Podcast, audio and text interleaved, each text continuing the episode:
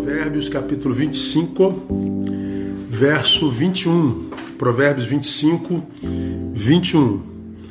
Se o teu inimigo tiver fome, dá-lhe de comer. E se tiver sede, dá-lhe de beber. Simples assim. Tem um inimigo? Tenho, pastor. Não, eu nem me considero inimigo dele, mas ele me tem por inimigo. Ok, é inimigo. De lá para cá ou daqui para lá, não importa. É teu inimigo está com fome? Dá de comer. Está com sede? Dá de beber. Esse texto aqui é muito, é muito interessante, né, irmãos? Porque se é inimigo, provavelmente nos fez mal, nos, nos, nos denegriu, nos, nos traiu, nos deu uma facada nas costas, foi é, um agente de, de doença em qualquer instância. E porque é inimigo, teoricamente, o que a gente quer, ou quereria que ele morresse, né? Pois é, o Senhor está dizendo, não. É, é teu inimigo, é, morreu nos teus afetos, ok, matou dentro de você, matei. Não quer mais saber dele, não, mas se ele tiver com necessidade, supra as necessidades dele. Ah, do que fala esse texto literalmente? Lute para que tu não te transformes naquilo que você abomina. Lute para que você não se transforme naquilo que você abomina. Eu vou explicar. Ah, aquele inimigo é alguém de quem você por alguma razão não gosta. É alguém com quem você não quer parecer. É alguém cujas atitudes você você despreza, porque é uma pessoa indigna. Pois é, o Senhor está dizendo, não se transforma naquilo lá. Vou dar dois exemplos para vocês práticos para ilustrar o que eu vou lhe dizer. Em 2007, nós tivemos um caso de, de crime aqui no Rio de Janeiro, repercutiu mundialmente, de um menino chamado João Hélio, que estava no carro da mãe. Alguns meninos roubaram o carro da mãe, a mãe saiu, mas não deu tempo de tirar o menino. E esse menino foi arrastado, o menino tentou sair, mas ele ficou preso pelo pé no cinto de segurança, ele foi arrastado por 7 quilômetros. Ele morreu sendo arrastado pelo carro. Foi uma repercussão gigante, o menino acabou, a, a, a carne saiu do corpo. Foi horrível, foi uma repercussão mundial. Não, não tem como esquecer, eu me lembro disso como, como se fosse hoje. E aconteceu em Oswaldo Cruz, para Madureira, um lugar bem pertinho da gente aqui. E eu me lembro quando os meninos foram presos, uma repórter entrevistou uma tia que quando estava com o microfone na boca, revoltada, indignada, ela disse assim: "Malditos, malditos!" E ela então deixou sair. Vamos fazer a mesma coisa com eles, o mesmo que eles fizeram com meu sobrinho, vamos fazer com eles. Vamos arrastá-los também pelas ruas. Ou seja, a tia chorava a morte do sobrinho que foi arrastado e essa mesma tia queria arrastar os bandidos que fizeram aquilo.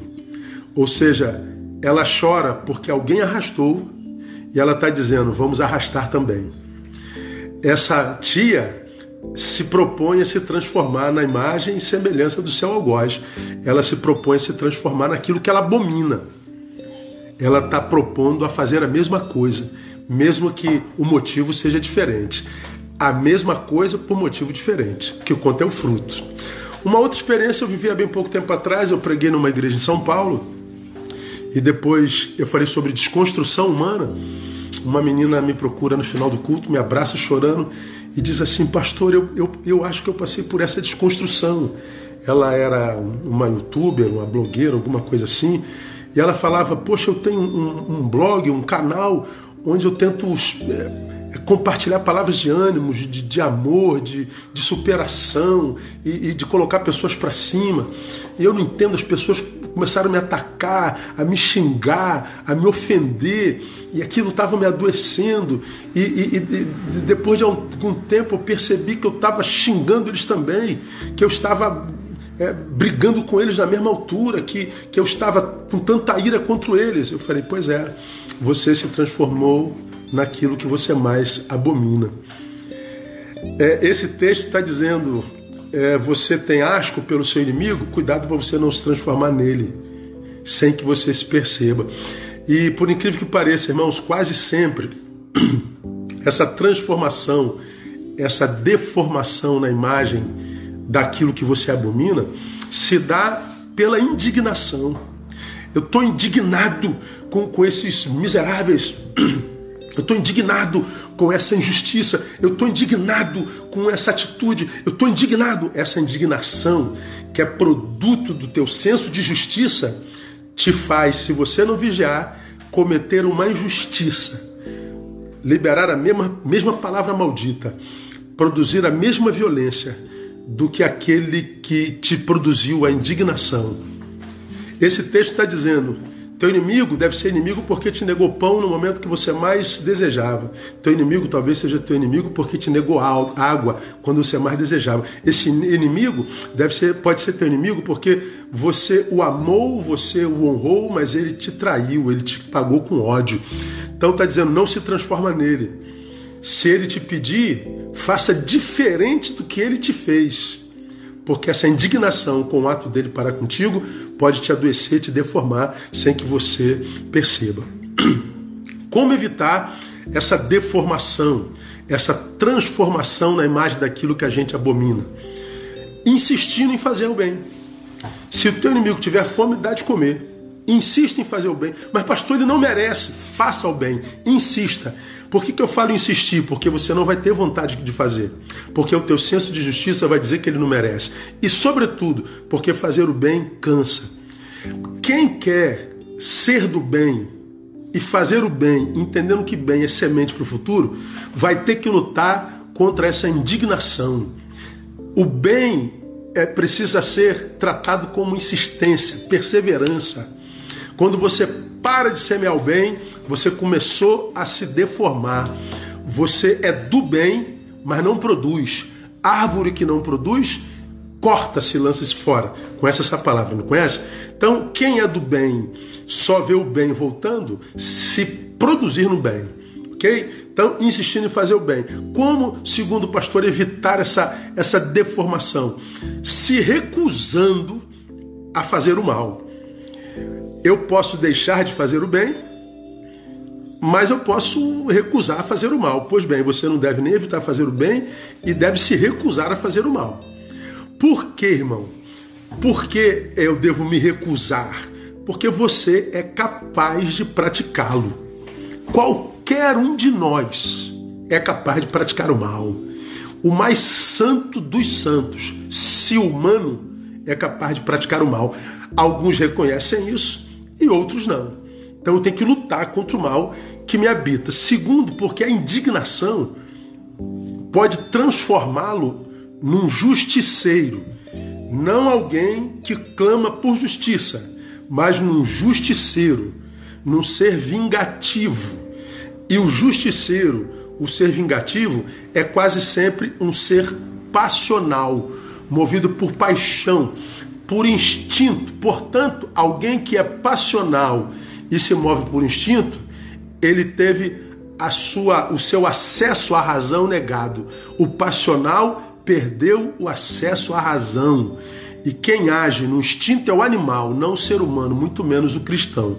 Então eu devo me recusar a fazer o mal, porque é, a, a, indignação pode me transformar em justiceiro, e você não é.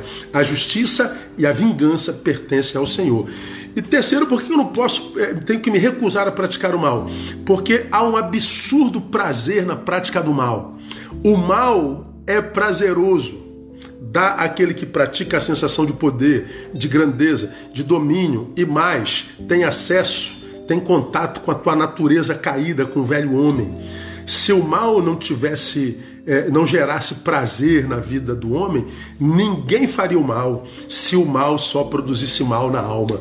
Então, cuidado com o mal possível. Então, como é que eu evito é, me transformar na imagem e semelhança daquele que, que eu abomino, daquilo que eu abomino? Insistindo em fazer o bem, se recusando em fazer o mal e, por último, esperando recompensa somente, esperando recompensa e reconhecimento só do Senhor. Só do Senhor. Se teu inimigo tiver fome, dá de comer. Tem sede, dá de beber. E não espera nada. Lembra que você fez o bem a alguém, mas esse alguém foi alguém que te fez mal, é teu inimigo. Então é, é fazer o bem porque você é do bem e não porque você está interessado em fruto. Quem faz o bem sempre esperando fruto daquele para quem fez o bem, certamente vai se encontrar com a frustração. Por isso, um monte de gente frustrada, porque esperou que aquele para quem você fez bem te devolvesse na mesma proporção. Isso é um engano. Eu tenho um lema de vida. A Bíblia diz que Deus é aquele que dá semente ao que semeia. Também diz a sua palavra que aquele que semeia tem direito ao fruto. Eu fiz uma opção. Eu semeio o bem, independente de quem seja. E eu, particularmente, tenho passado pela vida sem esperar fruto algum de ser humano algum. É, motivado pelo que eu faço bem? Eu faço bem não motivado em colher fruto daqueles para quem eu fiz. Eu faço bem, eu semeio, tentando continuar digno é, de continuar recebendo a semente daquele que dá. Eu faço bem a você, mas eu não espero nada de você. Eu só faço bem, eu só semeio porque quero continuar sendo digno de receber a semente daquele que dá a semente. Bom, como se passa pelo mundo esperando continuar digno de receber semente, e aquele que dá semente é absolutamente justo, você nunca é tomado por frustração. Então, que Deus nos abençoe e que nos dê a graça, que nos dê força para a gente lutar incansavelmente, para que a gente nunca se torne naquilo que a gente abomina.